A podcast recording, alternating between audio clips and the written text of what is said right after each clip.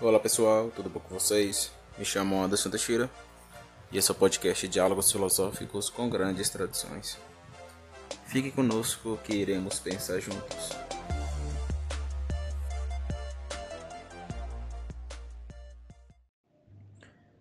Bom dia pessoal, tudo bom com vocês? É, hoje eu quero trabalhar esse tema, serei rápido, que é um tema bem importante tema do número. O que eu chamei de dinamismo e estatismo. Ou seja, dimensão cinemática e dimensão estática dos números. Né? A partir de um, de um aspecto ou de uma perspectiva pitagórica, neopitagórica.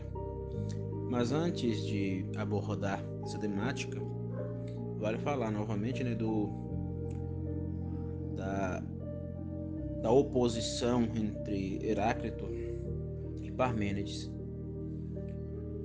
Metafisicamente, trabalhando ali a abordagem monista, ambos tinha uma percepção do cosmo bem interessante, pois para o Heráclito tudo é fluxo, já para o Parmênides tudo é um. É, então, a partir dessa premissa de que tudo é um, porque o algo é, ou algo existe. A partir disso, Parmênides deduz que esse algo não pode também não existir. É o é e não é. Então, para Parmênides, tudo é um. Então, o cosmo é um. E a ideia aqui do do estático se acende. A ideia do estático toma a pauta filosófica. Né? Veja que ambos estão corretos. Quando a gente observa lá a, a esquemática ata e potência, é justamente tentando sintetizar esses dois aspectos da realidade, né? dinamismo e estatismo. Então isso é bem importante como ponto de partida para a gente abordar os números. Os números para o pitagorismo possuem algumas nuances, onde eu vou abordar essas nuances. A primeira nuance que eu quero falar é justamente a nuance do aritmos posotes. O que seria posotes? Seria o número enquanto quantidade. Veja, a modernidade tende a reduzir os números, ou seja, a matemática, né? matemáticoi, tende a reduzir apenas ao quantitatismo. Isso é o reducionismo. O próprio Hermann Doyle, por exemplo, na sua ontologia, ele diz que o primeiro aspecto da realidade é o aspecto numérico, só que ele tende a reduzir o aspecto numérico à dimensão quantificada. É um quantum, original, cardinal apenas. Só que o números possui, ou seja, o aritmos, possui um timos, que é o timos dentro do pitagorismo? Timos é a qualidade. Então, o número possui um valor é, timosial, isto é, timos ontológico. Então, a gente não pode observar o número, o aritmos, apenas na dimensão de quantidade, mas percebê-la ou perceber o número enquanto qualidade, isto é, o aritmos enquanto qualidade. Então, o aritmos, além de ser pós-ordens, etimos. Essas são as duas primeiras nuances que a gente encontra.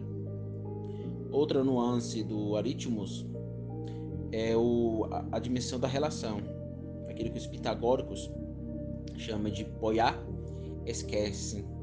O poiá esquece seria o número enquanto relação. Veja que já, já estamos trabalhando a questão da, do dinamismo, né? Porque o número não é só quantidade, é também quantidade, mas não somente quantidade. O número não é, não é somente relação e não, nem somente qualidade. O número é cinemático, o número é dinâmico, o aritmos é dinâmico. Além do apoiar esquece, ou seja, o número enquanto relação, existe o aritmos nomos. Esse aritmos nomos é o aritmo nomos enquanto lei, ou seja, a dimensão numérica é nomos.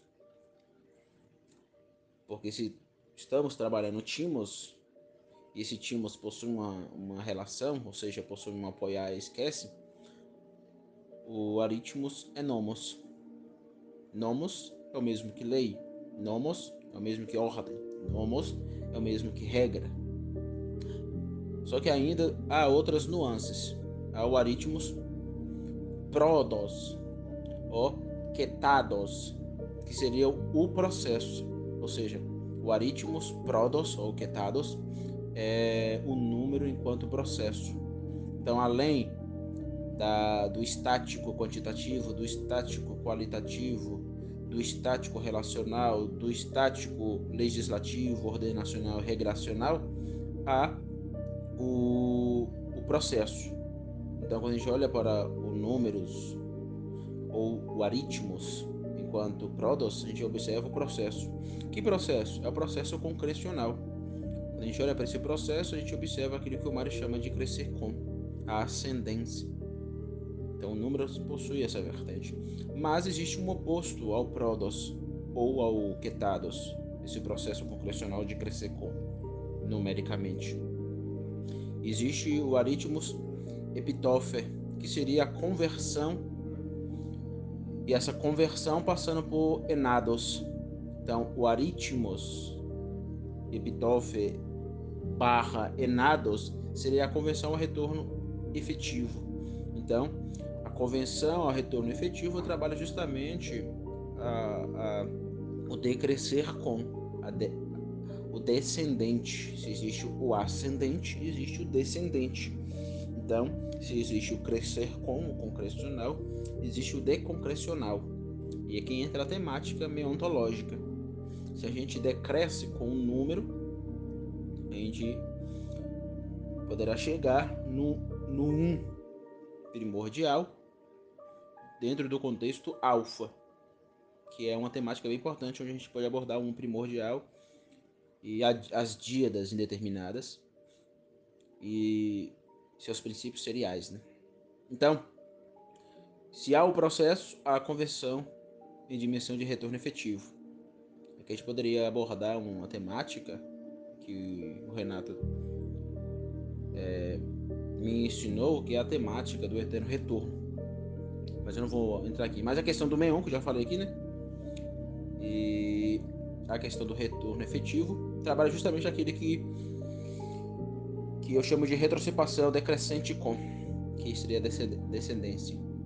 Então tudo veio do 1, um, de modo processual, ou seja, concrecional. Então tudo que concresce, tudo que é concrecional, tudo que cresce com, de modo ascendente, de modo prodos, ou seja, de modo processual, também possui uma retrocipação, isto é, possui uma decrescer com, é descensional. Logo, tudo, tudo que veio do 1 um, veio de modo concrecional e decresce com. Então tudo veio do 1 um, e tudo retorna ao 1. Um. Então vem é, tem, a temática do meon, né? A meontologia. Continuando, o aritmos possui também um aspecto de fluxões emanativas. Seria aquilo que os pitagóricos chamam de aritmos shima. O aritmos shima são as fluxões emanativas. Se a gente for trabalhar a temática do um primordial, no contexto alfa, a gente trabalha justamente o, o que o, o Prontino, como eu já falei aqui né, várias vezes, é, chamou de a alma, a alma do mundo, a operandi mundi. Então, o um possui uma nous, opera sobre o mundo de modo fluxional. Ele opera de modo emanativo. Por isso que eu coloquei a frase aí do, do Euclides de Alexandria, onde ele diz que as leis da natureza são apenas os pensamentos matemáticos de Deus. Veja, esses pensamentos matemáticos não podem ser reduzidos apenas ao aritmos posotes, temos que olhar aqui na, na perspectiva, como o Renato colocou aqui, né? A partir do, da perspectiva do timos, ou seja, da qualidade. Qualidade em dimensão ontológica. Se é qualidade, é relação. Se é relação, é lei, ordem regracional. Se é lei, ordem regracional, é processo. Se é processo, há também a dimensão do, do epitófer e do enados, ou seja, a conversão e o retorno efetivo.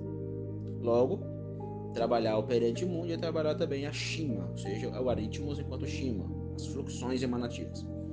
Além da, da shima, há o, aritmos ritmos, onde trabalha a ritmização.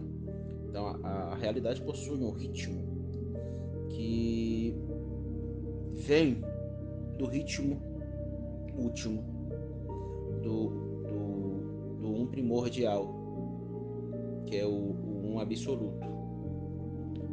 Então, se há ritmo aqui, é porque houve um ritmo e há um ritmo lá. Além do, do ritmos, há também o pletos, que seria o, o aritmos pletos, os conjuntos Conjuntos em que sentidos? Conjuntos no sentido de tonos. O que seria tonos? O aritmos tonos seria as tensões. Lembra lá do, do, do Mário? Então, o Mário, quando ele trabalha na, na década sagrada, ele vai usar essas categorias. Os conjuntos que se tornam tensões. Ele trabalha justamente aqui o aritmos pletos e o aritmos tonos. Ou seja, o aritmos pletos é os conjuntos e o aritmos tonos é as tensões. Os conjuntos se tornando tensões. Então, as tensões é um tema muito importante porque o Mário, na Mathesis Megist, ou seja, na fase final do seu filosofar, ele vai trabalhar uma teoria, a teoria geral das tensões, que eu estou tentando estudar, que, onde ele aborda as tensões multiformes. As tensões são multiformes. Tensões, ali na perspectiva ferreriana, é, são tensões matéticas, e essas tensões matéticas aborda dentro do aspecto do nomos, ou seja, das leis. Né? Que, que leis? Leis, por exemplo, leis da aritmética. Então, quando a gente trabalha a atenção matética e as leis da aritmética, temos a sua lei de forma, ou lei de proporcionalidade intrínseca, que é, dinamiza-se é, em, em transformações intencionais.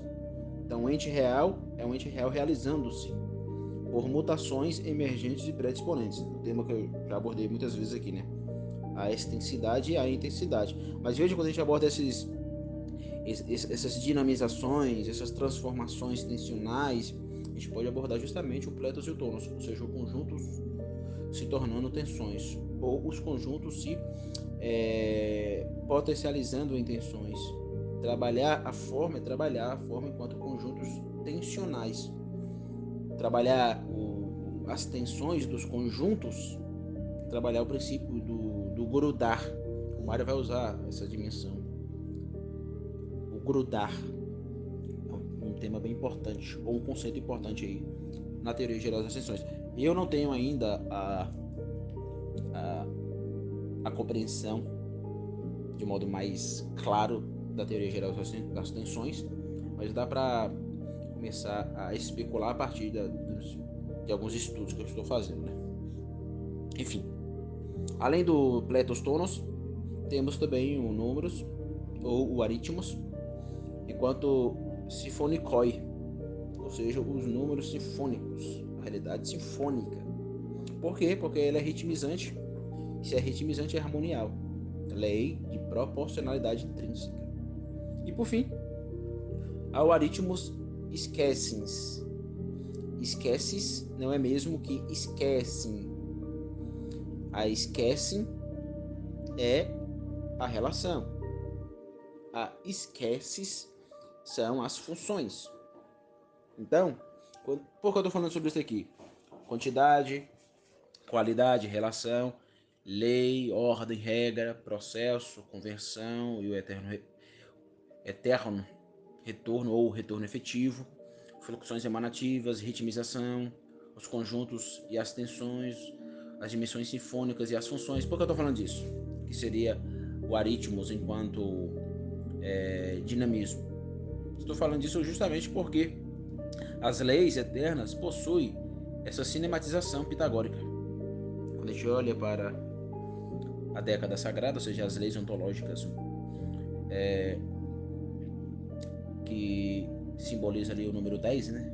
Os 10, as 10 leis. A gente observa que a gente encontra todo essa, esse dançar aqui dos, do, do aritmos. do aríticos. Enfim. Então, quando abordamos essa temática, um tema é imponente. Um tema imponente, que é justamente a, o silogismo que eu desenvolvi aqui, o silogismo pitagórico.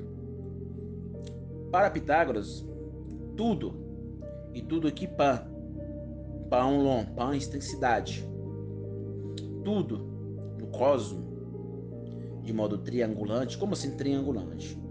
O triângulo, realidade é o outro. Estou trabalhando aqui contexto beta. Se eu colocar o quadrante, eu tenho que colocar é, contexto beta e contexto alfa. Né? Então, tudo no cosmo triangulante, isto é, no contexto beta, no contexto imanente, temporal, se conforma, concorda, condiz, combina, coaduna as regras e relações matemáticas ou numéricas, segundo o pitagorismo, segundo Pitágoras. Então, tudo no cosmo se conforma às regras e relações matemáticas. Eu poderia dizer, tudo no cosmo, triangulante, no contexto beta, temporal, se conforma às regras e relações numéricas. Veja que eu coloquei aqui dois termos, regras e relações, ou seja, trabalhar a, as regras. Trabalhar o que, Anderson? É trabalhar o aritmo nomos. Trabalhar as relações e trabalhar o aritmo apoia, esquece. E os números são os aritmos. A matemática, ou os números, é traduzido como aritmos. Há muitos traduzem como aritmética. Tá tudo junto. Geometria, é matemática, aritmética. Então, em especial, temos que traduzir de modo pitagórico o aritmos enquanto número. Então, essa é a primeira premissa desenvolvida aí por Pitágoras. A segunda premissa é se compreendemos os números e as relações matemáticas, compreenderemos também a estrutura do universo enquanto timos. Lembra lá a qualidade? Qualidade ontológica. O aritmos timos. O, números não, o número não é apenas quantidade. Ou seja, posotes. O número é timos. O aritmos é timos. O aritmos é ontológico. Então, se compreendemos os números e as relações, ou seja, se compreendemos o aritmos enquanto dimensão é, aritmos nomos, compreenderemos que ele é timos, compreenderemos que ele é ontologia pura, é metafísica, é filosofia primeira. Então, a estrutura do universo, enquanto timos, enquanto qualidade, é estrutura ontológica. É estrutura ontológica. E por fim, terminando aqui meu meu silogismo pitagórico, a matemática ou os números, conclusão, né, é o modelo para a filosofia. Então, os números são os regentes das formas e das ideias. Vou colocar aqui da dimensão ôntica ao eidos, do ôntico ao ontológico. E entre o ôntico e o ontológico, tem o, o eu lógico da captação. Então, o tema da participação platônica deve imperar sobre essa sentença conclusiva. A matemática ou os números é o modelo para a filosofia. Por isso, os números são os regentes das formas e das ideias, ou seja, são os regentes das estruturas ônticas e ontológicas. E o eu lógico está aí captando. Captando. Existe uma metesis, isto é, uma participação na busca pela verdade. Então, é, é uma tríade, né? Estrutura ôntica, eu lógico e estruturas ontológicas.